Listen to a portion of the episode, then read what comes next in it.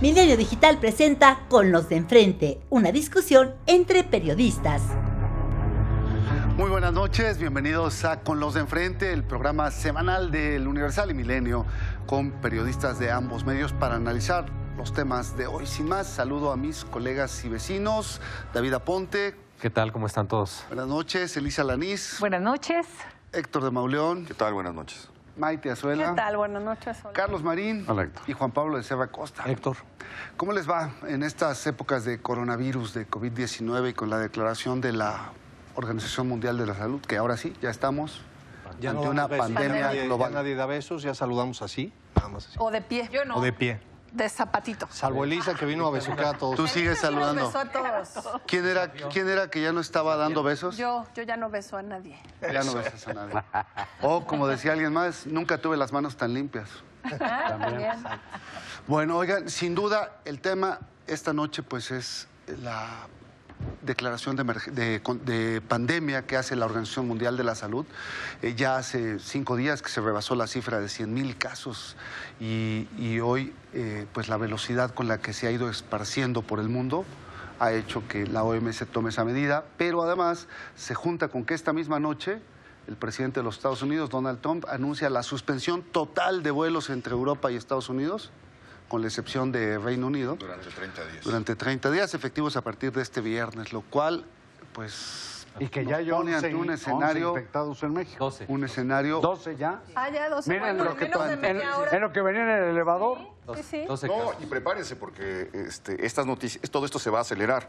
Estamos, nosotros vamos como tres semanas o un mes atrás del resto del mundo. Cuando están diciendo no, no nos ayudó el calor, este, los ocho, no son ocho y en México no, pa- no, no pasó, este, no, no estamos eh, en, en el, en el mismo lapso de tiempo. El brote va a venir del 20 al 30 de, de marzo.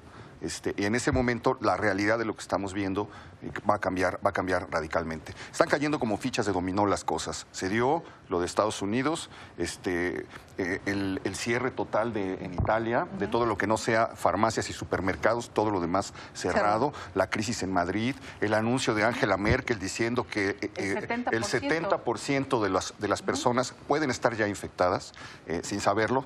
Y eh, lo más grave, estamos frente a una enfermedad que eh, en su mayor parte es asintomática. Entonces, mientras no se hagan pruebas de detección, no podemos saber eh, qué, estamos, qué estamos enfrentando porque no tiene síntomas, no Es presenta que síntomas. Es a lo que yo quería ir. Las pruebas de detección parece que son la clave. Hoy, por ejemplo, escuchaba que entrevistaban a nuestro compañero columnista Enrique Acevedo, que ya está en cuarentena en Nueva York porque él estuvo en contacto con un compañero periodista que ya fue este, diagnosticado, Diagnosticado. como Positivo. como positivo y resulta que él justo había escrito dos columnas previas diciendo que en Estados Unidos el problema empezó con que no, no se estaban haciendo los suficientes estudios para detectarlo. Aquí las autoridades mexicanas advierten que ellos actuaron mejor que Estados Unidos. Habrá que ver si el resultado se va a notar, porque dicen que en Estados Unidos Trump dio la instrucción de que no se llevara a cabo el protocolo de la OMS, sino que el diagnóstico, si el, el diagnóstico se hiciera por otra vía, no sabemos cuál. Que en México sí se lleva a cabo. El problema es que no tenemos números de cuántas detecciones se hacen. Hoy nos dicen que había alrededor de 200 este, ya diagnosticados como negativos y el resto, los 12 ya positivos. Pero en realidad, ¿cuántos, incluso aquí sentados, podemos estar? Que lo tenemos porque es asintomático, ¿no? Yo creo que México se debería de ver, retomando un poco lo que dice, México se debería ver, debería de olvidarse del espejo chino, ¿no? Como decía Héctor de Mauleón, México, eh, Italia venía 14 días atrás de China. Entonces, le pega a Estados Unidos, seguramente nosotros venimos como 20, 30 días atrás de semanas, Italia, ¿no? dos, tres semanas, y esto indudablemente va a pegar. Entonces, ¿qué es lo que necesita hacer, en mi opinión, el gobierno federal? Lo que está diciendo Maite, ¿no? ¿Qué vamos a hacer? Primero, saber si tenemos la infraestructura para detectar estos casos, tanto en los estados como a nivel federal, y también ver qué tiene para detectar estos casos, para hacer estas pruebas, también el sector Que privado. Después, el secretario López Gatel, el 28 de febrero, dijo exactamente lo mismo que eh, la canciller de Alemania, que esto le va a pegar al 70%. Ok, si, si ya saben que le va a pegar o le podría pegar al 70% de la población, entonces, ¿qué están haciendo? Sí, ¿Qué es lo que están haciendo? Eso es lo que a mí me preocupa en todo caso, ¿no? David. Voy con, con Juan Pablo, me parece que lo que está haciendo falta es información. Creo que cuando sale por primera vez el subsecretario eh, con un tuit anunciando un positivo y que iban con una segunda prueba que al, al día siguiente se comprobó, que creo que lo, lo aguantaron pues para la mañan- mañanera, confirmarlo en la mañanera. Después de eso me parece que hay una actuación correcta, eh, la jefa de gobierno también, pero posteriormente no ha habido una información ni creo que medidas de, de prevención, no las hemos visto. Pero todas las noches hay una Sí, actualización. pero no hemos visto 19 medidas de prevención. Tenemos información de que en el, en el aeropuerto de la Ciudad de México, en los vuelos internacionales, no hay controles suficientes, no hay pruebas suficientes. Eh, y bueno, ahora que Donald Trump, dogmático como es, este, que no creía que el calor este, iba a frenar, y tal, Dogmático, ¿no? ya está anunciando estas medidas. Otro dogmático aquí en México, ¿cuándo se va a dar este, la información correcta y cuándo se van a tomar las, las, las medidas correctas? Eso es, lo que, eso es lo que no sabemos. Lo que va a ocurrir es que también Donald Trump más adelante va a anunciar la suspensión de vuelos de México hacia Estados Unidos Probable. si no se toman las medidas correctas en México. Elisa, Sí, eh, la información ha ido fluyendo eh, Por goteo. pues a cuentagotas, pero sobre todo no sabemos de acciones, que eso es lo importante, porque se pueden dar conferencias y estar en contacto, pero el tema es si se requieren tomar ciertas medidas o no. Por ejemplo, en China las medidas incluían pruebas aleatorias a personas que no presentaban síntomas y ahí se detectaron algunas y se pudieron aislar y detectar. Nosotros, de veras, desde que empezó a surgir este brote, yo recuerdo, pues yo fui al Palacio de Minería y estaba así. ¿no? Yo me he subido al metro y a reventar. Digo, está bien no caer en ningún tipo de Histeria. especulación y de histeria colectiva, ¿no? De mala información, pero creo que las medidas preventivas de algo que está surgiendo que hemos consignado desde hace ya mucho tiempo en los espacios de noticias, desde hace semanas, y que ya el día de hoy se llega a la conclusión de que se puede ya calificar como una pandemia. Entonces, ¿qué es lo que, qué es lo que se tiene que hacer? Pues eso es lo que todavía no, no ha quedado claro y no sé si el tratar de minimizar. de minimizarlo, hoy ya empiezan a surgir algunos datos más concretos de cuántas personas se tienen detectadas y yo creo que tiene que ver precisamente con el anuncio que hizo la Organización Mundial de la Salud. Marín. Sí, eh, mi impresión es que no han tratado de minimizar nada. Eh, están diciendo lo que saben y eh, haciendo pues lo que saben hacer. Me parece, me parece que el desastre del sistema público de salud, que es evidente a nivel nacional, me hace pues tener mis reservas sobre la capacidad de reacción que realmente se tenga.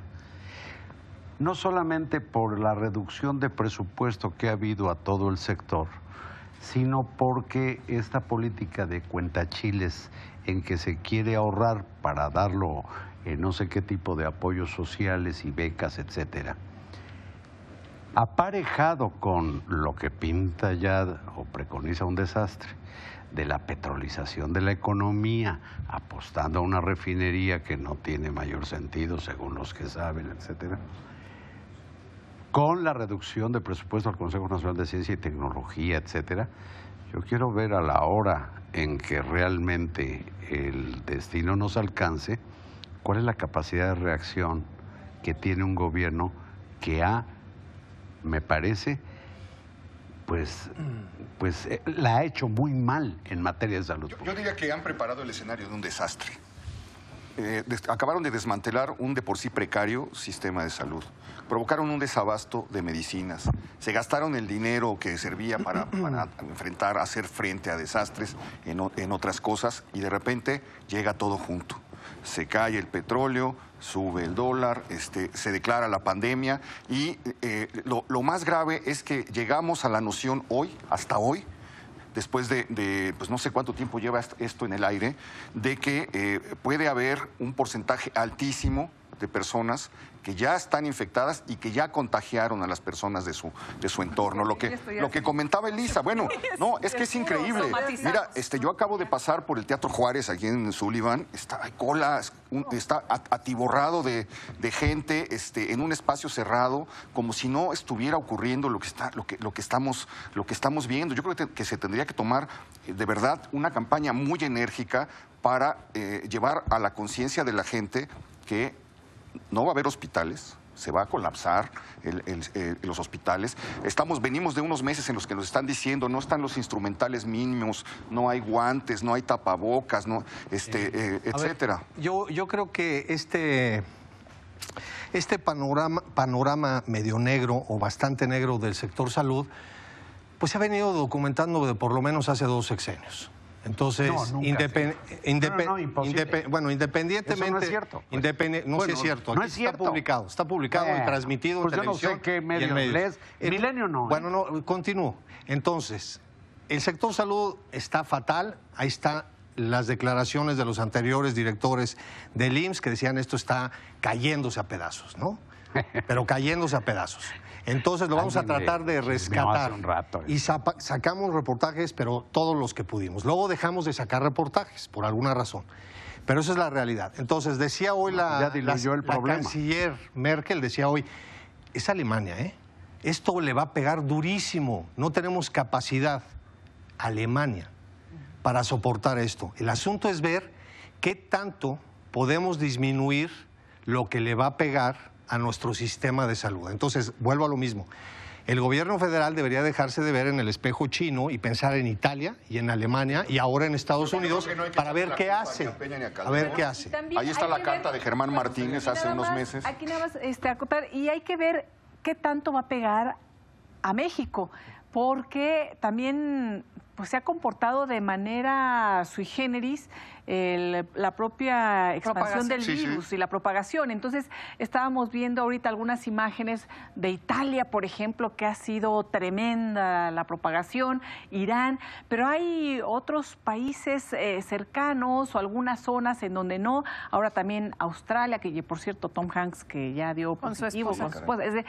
O sea, y hay algunas zonas en Estados Unidos, les decía, cuando yo fui allá a la, a la, a la fila, a, la- a minería, eh, a la feria del libro, que estaba a reventar, eh, estaba platicando con algunos amigos de, Seattle, por ejemplo, ya había zonas totalmente aisladas y cerradas.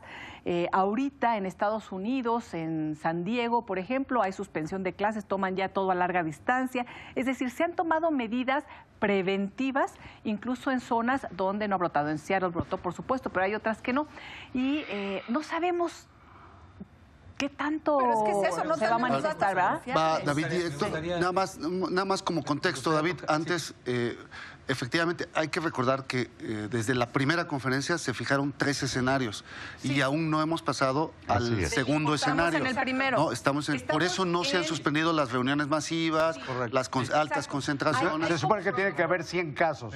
Hay, hay 12. Nada más, Sí, me para, gustaría- nada más para, David, nada más para decir ahí este, y, y comentar a la audiencia, sí hay protocolos y hay niveles dependiendo de la situación en la que nos encontremos y todavía hasta el día de hoy, hasta la conferencia que hace unos minutos dieron en Palacio Nacional, son casos importados, es decir, gente que vino de España, fuera, de sí. Italia, de, de otros Pero ya lugares. están aquí. No hay David, aquí.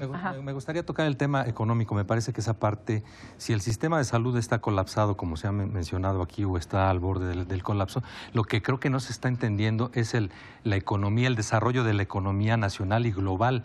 Y creo que aquí estamos en un escenario mucho peor, porque el, el precio del petróleo está, está bajando muchísimo veintitantos dólares eh, por barril, el dólar está subiendo, como decía Héctor, pero el tema aquí es que del año pasado se chuparon la mitad, del, casi la mitad del Fondo de Estabilización eh, de, de- de la Economía, o sea, ciento treinta y tantos mil millones de pesos se los chuparon. Damn. Estamos en ciento sesenta y tantos mil, que seguramente se los van a chupar e- este año.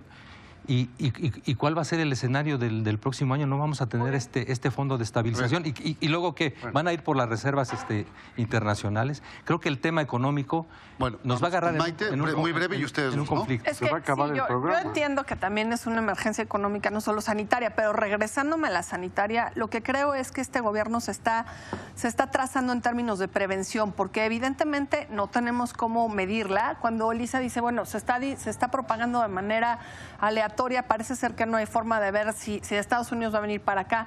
La preocupación justamente es que no tenemos forma de medirlo. ¿Cómo le- a mí sí me pasa que estoy confundida. ¿Cómo le creo al gobierno que solo son 11 casos, ¿no? Si solamente ha medido 200. Entonces, eh, incluso las, pocas recomendaciones que empieza a ver es si usted tiene síntoma, no vaya a un hospital. Entonces, ¿cómo puedo? Marca tal número, ¿no? ¿Cómo puedo yo realmente saber que lo tengo si esa prueba de detección no se me está aplicando? Esto creo que puede generar una propagación aún más alta de la que podríamos estar conteniendo a tiempo y si se están confiando de más. O yo sigo en la duda de que probablemente este, pro- este problema esté mediáticamente eh, sobrevaluado y nuestro gobierno tiene información Bueno, que otros gobiernos no tienen. Héctor ¿no? y Elisa. Antes de que empecemos con que el sistema de salud de México estaba mal desde la Nueva España, hay que No, recordar, sí, así, hay que recordar, No, hay que no, recordar, no. nada más quiero recordar, yo no estoy diciendo que era una maravilla, pero para no meternos en eso, hay que recordar la carta de renuncia de Germán Martínez, donde alertó, están desmantelando esto y se están llevando el dinero a otro lado. Tocayo, o los hospitales fantasma de Peña Nieto. Bueno, los- Exactamente. No, eso es otra cosa. No es lo mismo. A ver, No, no, lo no, mismo. pero, a ver, no vamos a hacer una, Por una favor. discusión, pero Digo, si vale la pena Esa es una manera de no, no, vale. diluir el Lo que vale problema. la pena- lo que vale la pena quedar es- bien. Bueno, si quieren quedar Ah, bien ¿puedo- puedo con este gobierno, pues hagan una solicitud de trabajo. Pero, pero O con los anteriores. Estábamos ver, mal y ahora se están tomando contrastando decisiones opiniones. No, no, pero no pueden decirse mentiras. Sí, Carlos, Ni pero una mentira, no ha dicho nadie una mentira. No, yo Nadie descalifico a quien sea que quiera afirmar que el pasado del sistema público de salud a este gobierno fue peor. Estaba Está mal, verificado. mal. Mira a qué grado mal. llega la descalificación. Nunca ha estado bien. Mira Pero es a justo- qué. Lo que Permíteme. estamos diciendo es que lo desmantelaron. Déjame, ¿por qué no me dejan 14 terminar? meses. ¿Por qué estaba yo hablando? En 14 meses lo Es desmantelaron. una buena razón. ¿Verdad? Prosiga, señor Marín. Mira, la descalificación ha venido al, al colmo de que fue descalificada la acción en el calderonato a propósito de la otra pandemia del- de, de- de- de la gripe esa con nombre de placa. Bueno, yo les aseguro que desde luego ahí viene, ya en Houston hoy anuncian el cierre del rodeo, que era un acto tradicional. La El básquetbol, el básquetbol. Déjame por favor terminar. Te estoy, te estoy Bueno, aportando un dato. Y Texas, y Texas, aunque Caraxo dijo la baronexa que Lexos está Texas, pues es vecino de varios estados mexicanos.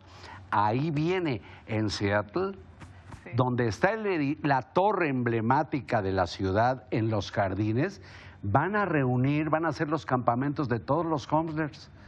Es decir, la gente sin casa, sin techo que hay en todo el estado. Es que cierran Imagínense lo- en, toda el eh, en toda la ciudad de esta, Texas, que es capital orden. de Washington.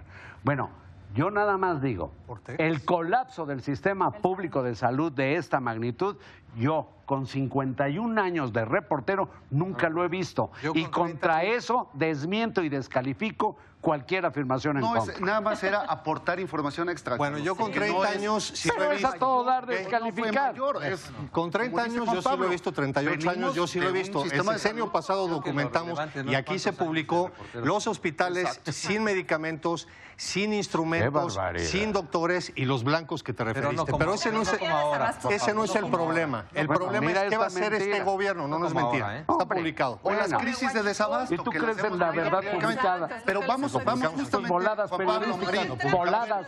Justo era el tema que no que proponías no entrar y entramos, pero bueno, Bueno. vamos a, a seguir con el COVID. Nada más una, una opinión en relación al tema económico y de y del movimiento que se viene telúrico por el anuncio que hizo Donald Trump Sí. hace unos minutos. Es que estamos hablando de una situación eh, internacional muy muy complicada en donde ya hacías el recuento Héctor, pero ahora además ¿qué impacto va a tener, qué impacto económico mundial la decisión de Donald Trump de cerrar 30 días su, Su espacio, espacio. aéreo a Europa Es que a partir del implicación en la viernes en la noche? Va a ser Pero acá, no se, pero acá esos elementos no se presión. toman en Pero cuenta. también hay que evaluar algo. En la cabeza de Trump lo primero que siempre está en sus prioridades El- es que está en proceso electoral. Sí, Entonces no electoral. sabemos qué tanto de las decisiones que toma abruptamente Sí, pero responden más a su campaña política que a la emergencia de, Esas de se salud. van a dar de todas ¿no? Es una presión para el, El problema es que hay consecuencias, Sí,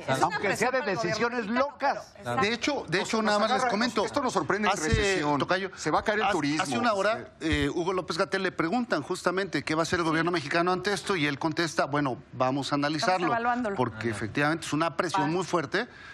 Si el gobierno de Estados Unidos dice, bueno, si ustedes no suspenden vuelos, les cerramos. Así es. Entonces Donald Si Trump ya ustedes no sabemos toman que... medidas, si ustedes no toman medidas Sí. en México de contención, de información, de Pero deja interrumpir a mi tocayo. él está- No, no, y sabemos que es un hombre que actúa así, siempre es un showman, ¿no? Y eh, mediático y por supuesto con el tema electoral en Pues las estamos- venas y va vamos a México. No, no, no, pero es que, Es que nos va a impactar, a o sea, México, estábamos hablando del tema económico y cómo va a sacudir y cómo se tiene que Y lo que pasa entre Arabia y Rusia con el petróleo No, y- no, no. A medida que, Que ya lo mencionaron. está el riesgo del cierre de la frontera. ¿sí? De eso Este, estamos hablando. el- por lo el- menos Texas, por lo menos Texas. Que es el segundo estado con mayor decesos, ¿eh? el desplome en el turismo, este, El tercero. Porque esto, esto es un proceso que puede llevar tres o cuatro meses Bueno. de, de crisis, Sí. según, según la Organización Mundial de la Salud. Eh, va, va a comenzar lo grave en un par de semanas y vamos a ver la evolución a lo largo de Ya tres se o cuatro, cancelaciones. En el caso de meses. la H1N1 duró más de un más de dos años los efectos y, incluso las muertes después de México, de que México controló la enfermedad, se fueron Y este gobierno criticó esas medidas. Déjenme, por favor, a propósito de un reportaje que acabo de leer hace unos días en el Universal. Parece ser que con opinión de investigadores del CONACYT, el dichoso tren Maya, que no pidió ningún Maya, va a ser un fracaso. Ya se sabe que con, con la refinería de dos bocas. Inversiones que se van a otro lado cuando yo quisiera ver el anuncio de Claro. cómo se reparten los kits de detección de este nuevo veneno. Bueno, si se están comprando siquiera, si no hay medicamentos, si no hay medicamentos porque todos están bajo la sospecha de que son corruptos. Sí. Entonces, primeramente hay que ver, hay que ver eso. Imagínate los kits. Criticaron, criticaron al presidente de Estados Unidos durante los últimos días, allá los medios, todos los medios, incluso ya se estaba uniendo Fox, que es, digamos, un medio afín, precisamente porque no tenían claro lo que estaba haciendo el gobierno federal en términos No reaccionó a de, tiempo. de reaccionar y cómo se estaba eh, haciendo las pruebas estas. Vuelvo a lo mismo.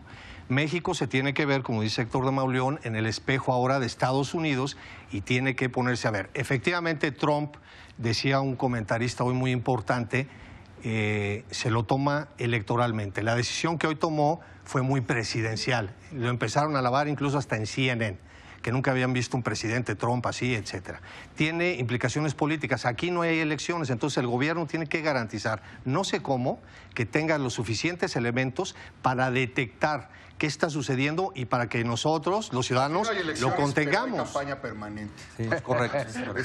Bueno, o tiene que- tendría que llamar a la sociedad a participar también en las Bien. medidas preventivas, como ocurrió hace eh, 11 años. Bueno, que ¿no? están, están eh, con la campaña Recomendando de que te laves las manos. manos, Que dicen los expertos es lo más Sí, efectivo. no, y que no, estornudes como Sir Walter Raleigh. Oye, yo E sí. insisto, eh, eh, eh, y el secretario de Hacienda tendría que estar anunciando un, un plan de, de- de medidas eh, contracíclicas, de medidas que, que Se permitan... dar- dos, ¿no? Eh, No, No, los anunciaron fondos un solo para plan. salud, para atender la Pero- emergencia. Sí, pero se Estoy requiere saber qué fondos, económica. por ejemplo, para la industria turística, para la industria es- es aeronáutica, para la industria estoy restaurantera. Bueno, por estoy eso. ¿De dónde van a sacar? estoy más recursos? ¿De apoyando. dónde van a sacar? Sí. Ahora descalifícame. Gracias. No, no, yo, yo nunca, Carlos.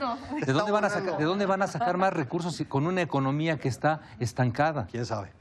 ¿Y lo- de dónde Mira, va a sacar sus recursos para los Bueno, programas Hugo sociales? López Gatel informó que están previendo las compras necesarias, los insumos y Ojalá. bueno, todo ha sido un mensaje de tranquilidad hacia la población.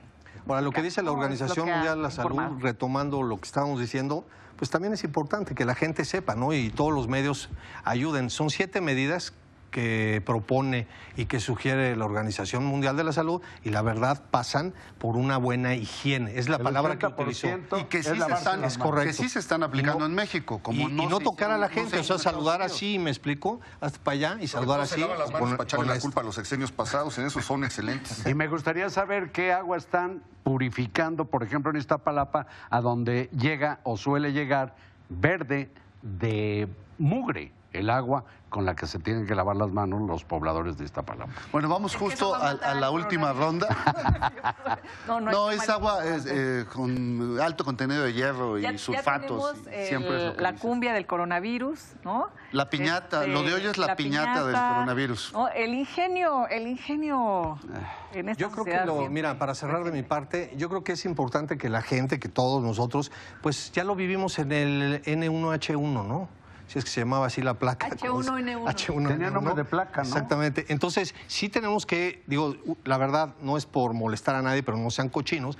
Todo el mundo estornudando y tosiendo, como si no pasara nada, siempre, independientemente de coronavirus, pues no les cuesta mucho trabajo hacer esto y lavarse constantemente las manos también. No es todo el gobierno, es lo que hacemos nosotros, ¿no? pues, coronavirus. Claro. tomar- Sí, claro, Juan por Pablo. supuesto. En serio, ¿no? como dice Juan Pablo, pero si el propio presidente descalifica cuando su, se- su- su- su secretario dice que hay que tomar medidas y él sale a decir que va a seguir saliendo y saludando y abrazando y besando a la A lo mejor gente, se enferma. pues entonces estamos frente a un dogma, o sea, no, sí, sí, sí, no- es- ahí no pasa nada. Y yo nada más para, yo nada más para cerrar, nos vemos dentro de ocho días seguir dando si el, y- si coronavirus nos lo permite. Este, no, yo nada más Y- no suspendemos. Eh, eh, dijeron que Calderón había exagerado y, y se tardaron en reaccionar por, por una, por una, una incomprensión de lo que se eh, sobrevenía. Ojalá llegue la comprensión, ojalá este, haya una campaña efectiva para decirle a la gente que no es cierto que es una gripita y que, que no es cierto que nada más son siete casos, que es eh, Una una, pandemia. y que como, como es una pandemia se está acercando a nosotros, minuto a minuto viene detrás de nosotros.